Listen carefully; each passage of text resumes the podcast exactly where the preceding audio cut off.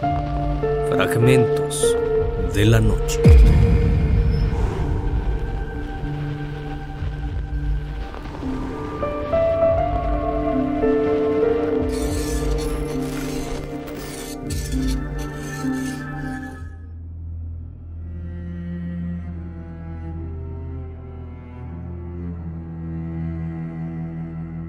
En el año de 1935 hubo un hallazgo impresionante en una habitación de hotel, exactamente la número 1046.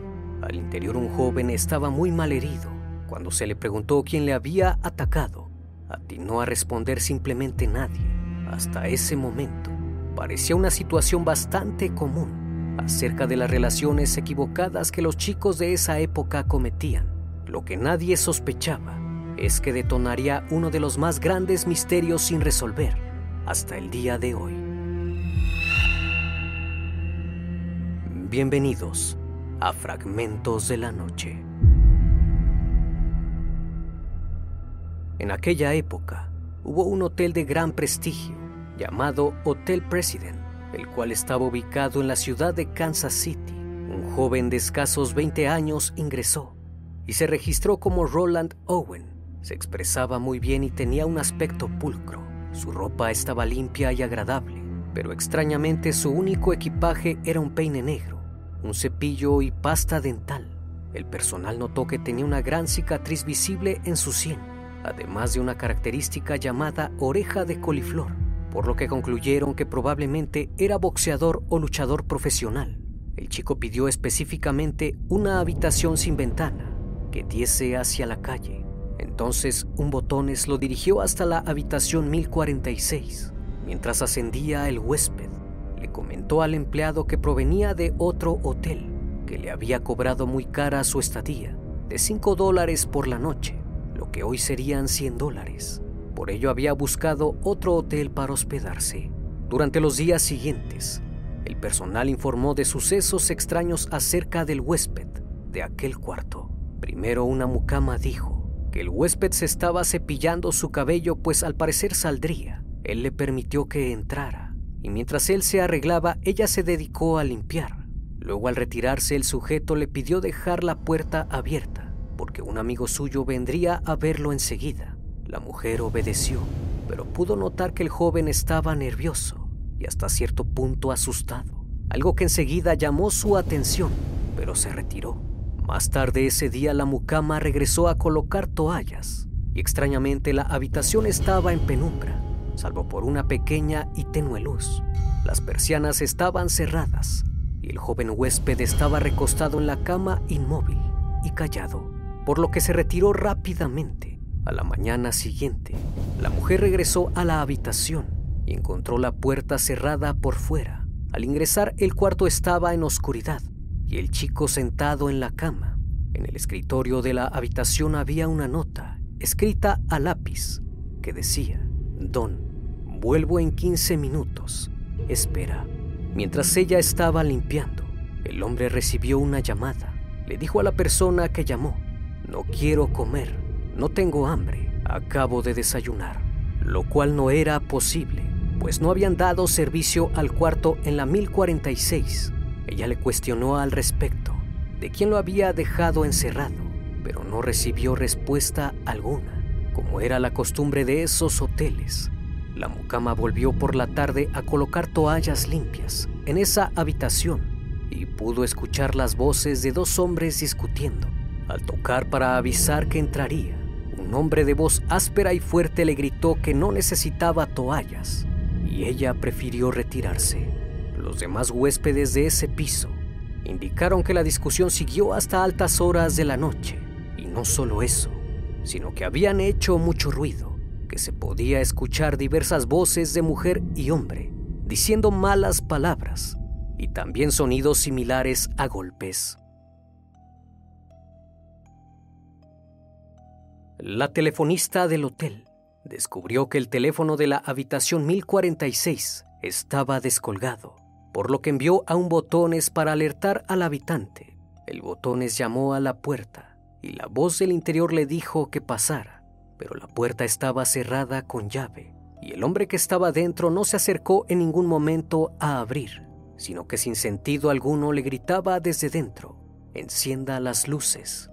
El botón siguió llamando a la puerta insistentemente, pero el hombre nunca abrió la puerta. Vuelva a colgar el teléfono y creyó que tal vez el hombre estaba en estado inconveniente y por ello no se percataba de sus incoherencias. La indicación fue ignorada y el teléfono permaneció descolgado hasta la mañana siguiente. A eso de las 7.10 de la mañana, se envió un botones diferente. Gritó a través de la puerta y le respondieron que sí, pero el teléfono se quedó descolgado. Cuando dieron las 8.30 de la mañana, el teléfono aún estaba descolgado, por lo que otro botones fue enviado a insistir con ese problema. Al tocar la puerta no hubo ninguna respuesta y teniendo un presentimiento extraño, se tomó el atrevimiento de ingresar al cuarto. Entonces vio al huésped en la cama, desnudo y respirando con dificultad. Vio también unas manchas oscuras en las sábanas, pero pensó que era una sombra.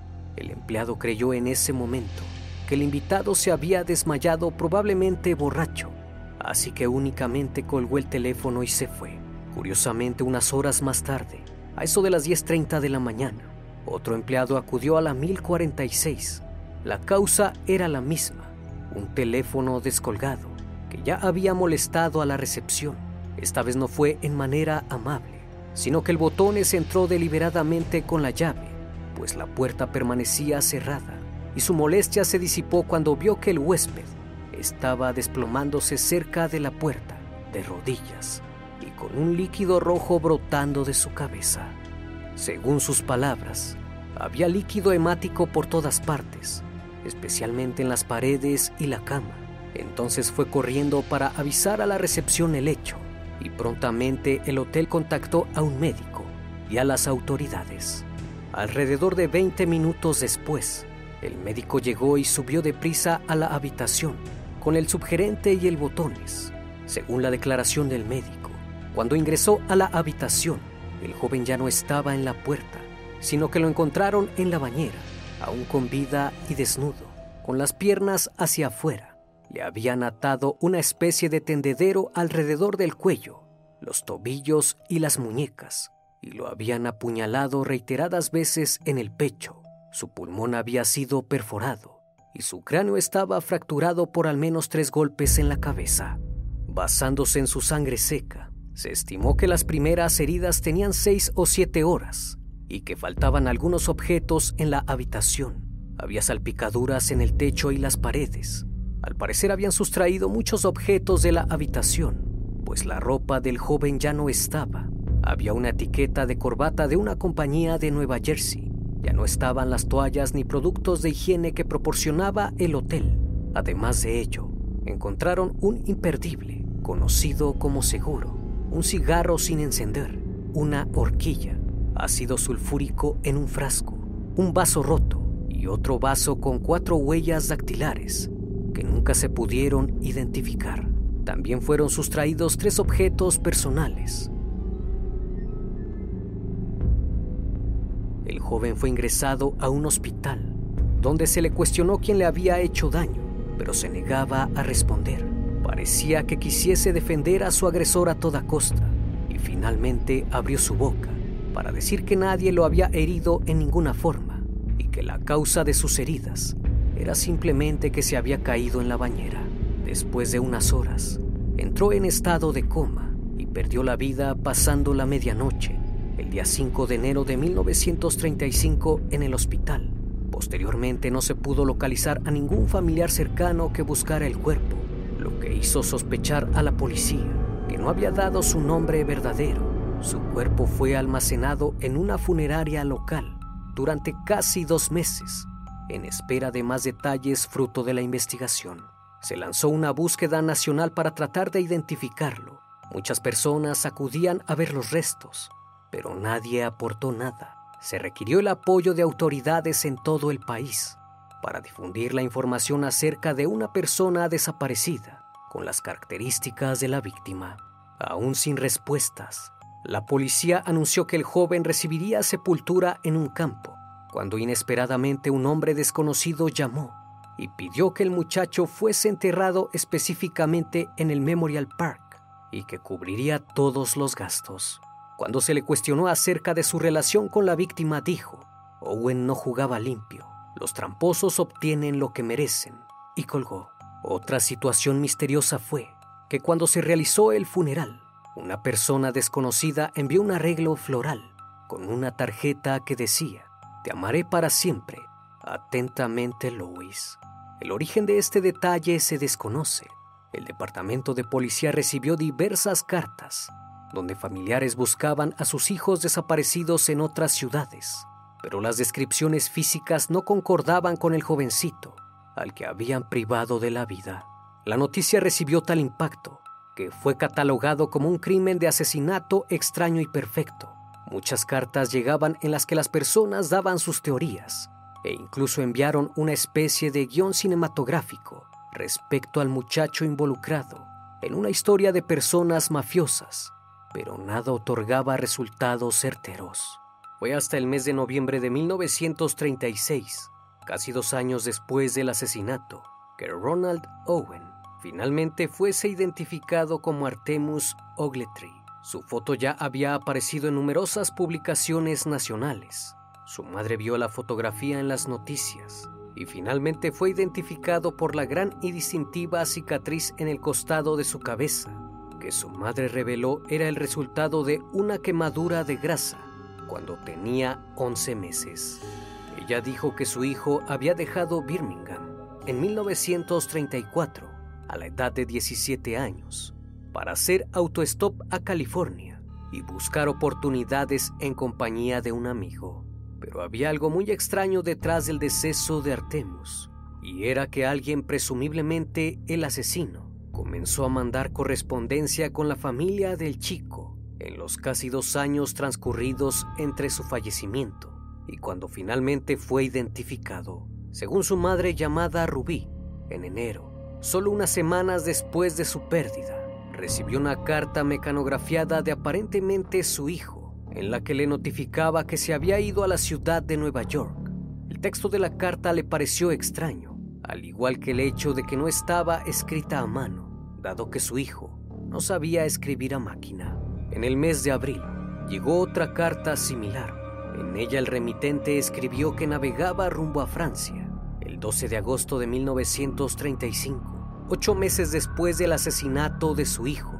Recibió una llamada de larga distancia desde Memphis, Tennessee, de un hombre que decía ser un amigo de Artemus. La persona que llamó se identificó como Godfrey Jordan dijo que había conocido a Artemus en el Cairo, Egipto, donde el chico lo había salvado de una banda de criminales.